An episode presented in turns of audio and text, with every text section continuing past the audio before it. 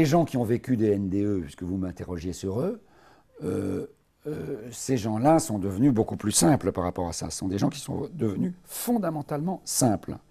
Euh, ils vous disent trois, quatre choses. La première, c'est qu'ils vous disent qu'il n'y a pas de mot humain pour décrire ce qu'ils ont vécu. Et donc, ils devraient la boucler. mais par ailleurs, ils, sont très, ils ont très envie de parler.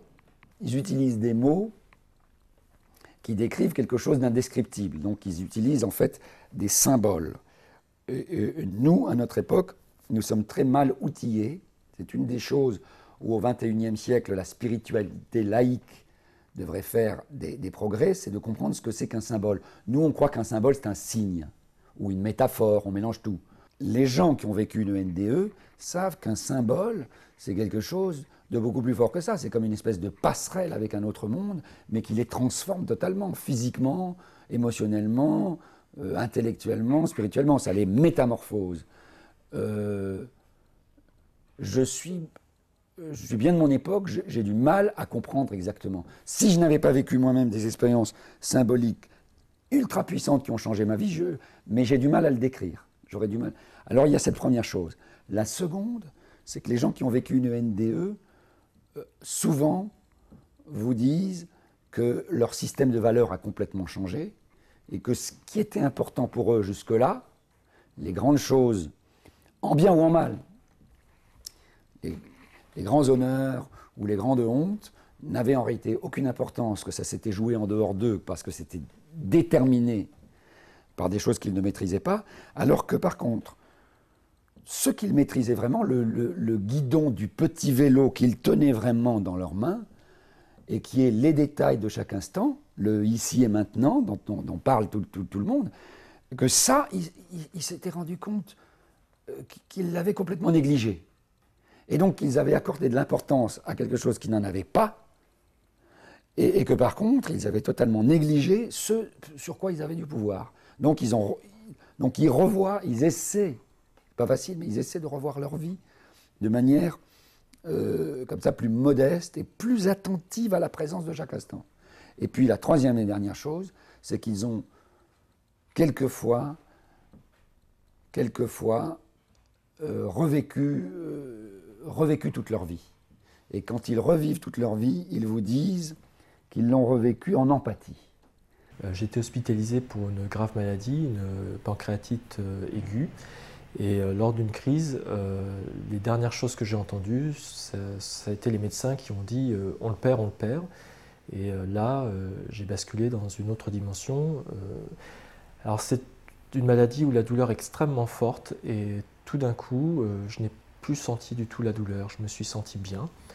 Il y a eu un épisode extrêmement bref, mais pas très très marquant, où je me suis sorti de mon corps. Euh, et j'étais retenu par un petit fil, une sorte de fil d'argent. Mais bon, c'est pas un épisode qui m'a vraiment marqué parce que ça n'a pas duré vraiment. Et puis euh, ensuite, euh, je me suis retrouvé aspiré. je flottais, j'étais dans une sorte de tunnel. C'était un tunnel qui était plein de couleurs. il était bleu, azur et, vert émeraude. Et puis j'étais aspiré par ce tunnel et tout d'un coup, je suis arrivé à une.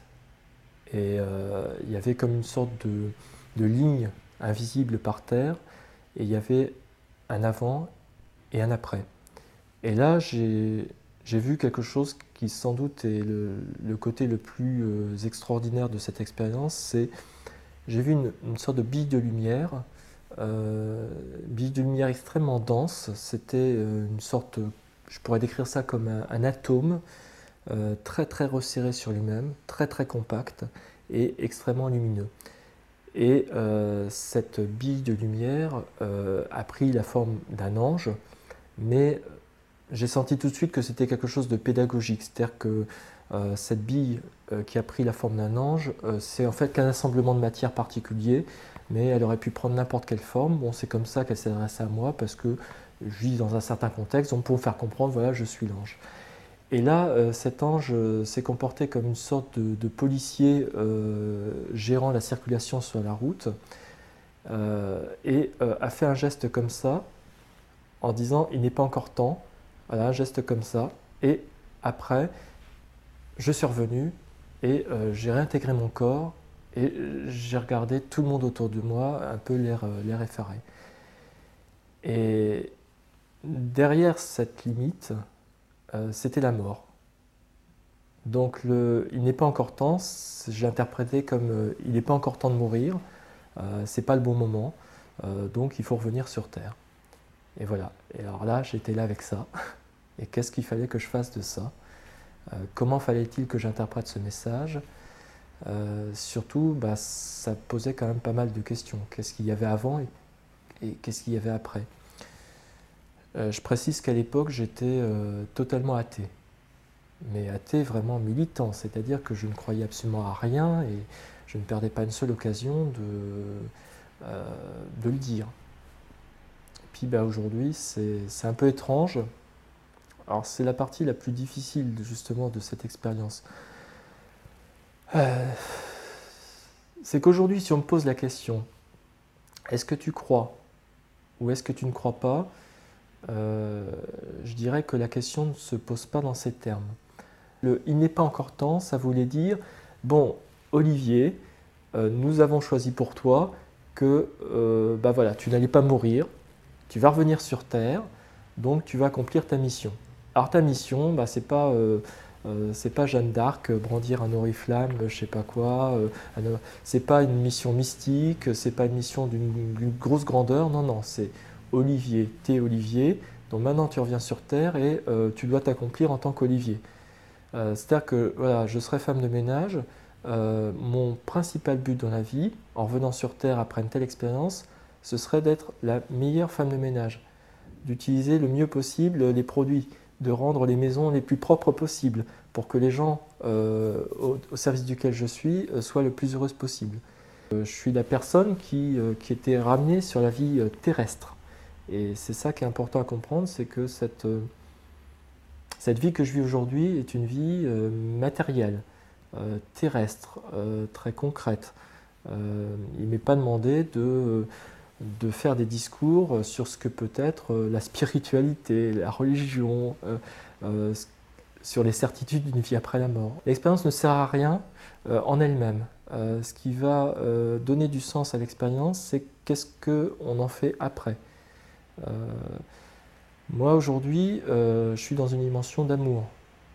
mais l'amour, si je rencontrais un, un, rabbin orthodoxe ou un imam, euh, un peu à cheval sur les principes, ou un chrétien euh, qui me sortirait sa théologie, il me dirait euh, l'amour, c'est de respecter telle règle, et puis de ne pas enfreindre telle autre.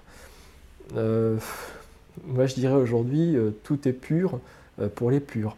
je dirais aujourd'hui que la personne qui ne fait pas de mal à l'autre, bah, si elle respecte déjà rien que cette morale, euh, alors quand je dis ne pas faire de mal à l'autre, attention, c'est subtil. On fait tous les jours du mal à l'autre. Mais ce que je veux dire, c'est que on, doit faire en sorte de ne pas faire du mal consciemment à l'autre. C'est-à-dire que si on blesse quelqu'un parce qu'on a dit une parole euh, bah, qui peut être méchante pour lui, mais sans l'avoir voulu, bah, tant pis, c'est pas grave, parce qu'on s'en rend compte et puis on peut le rattraper. Ce que je veux dire, c'est que moi, ce qui a changé vraiment fondamentalement, c'est que je ne peux pas consciemment me dire, cette personne-là, je vais l'arnaquer, je vais lui faire du mal, je le sais, je vais en tirer un petit avantage euh, premier, hum, tout de suite. Euh, ça, je ne peux pas le faire. Une NDE, euh, c'est pas simplement pour soi, c'est aussi pour les autres, pour leur dire, vivez avec un plus de vie, avec une, plus grande intensité, avec plus de couleurs. Et ça, c'est facile. Au départ, bah, c'est des petits cailloux. Hein. Bon, on n'y arrive pas beaucoup, mais euh, si dans son entourage proche, on, commence, voilà. Je crois que les, grandes idées sur la spiritualité, non, euh, ça n'a rien changé. Mais les petites idées sur, dans son entourage proche, euh, peu à peu, faire des petits efforts chaque jour. Souvent, quand on entend parler d'une NDE, on se dit, voilà, la personne qui a vécu une NDE, c'est uniquement positif. Et euh, cette personne euh, va devenir en quelque sorte une sorte de sage euh, qui va être aimable avec tout le monde. Et c'est pas, je ne dis pas que ce n'est pas le cas pour d'autres personnes. En tout cas, moi, cette expérience a, des effets de bord qui sont positifs et aussi des effets de bord qui sont négatifs. Après la NDE, on est plus dans quelque chose de zen, où blanc-noir, jour-nuit sont des concepts qui ont du sens. Donc ensuite, pour les traduire, c'est difficile. Alors, pour répondre concrètement à la question, effectivement, il se passe un phénomène de grande ouverture aux autres. on les comprend, on ressent tout homme comme frère mortel.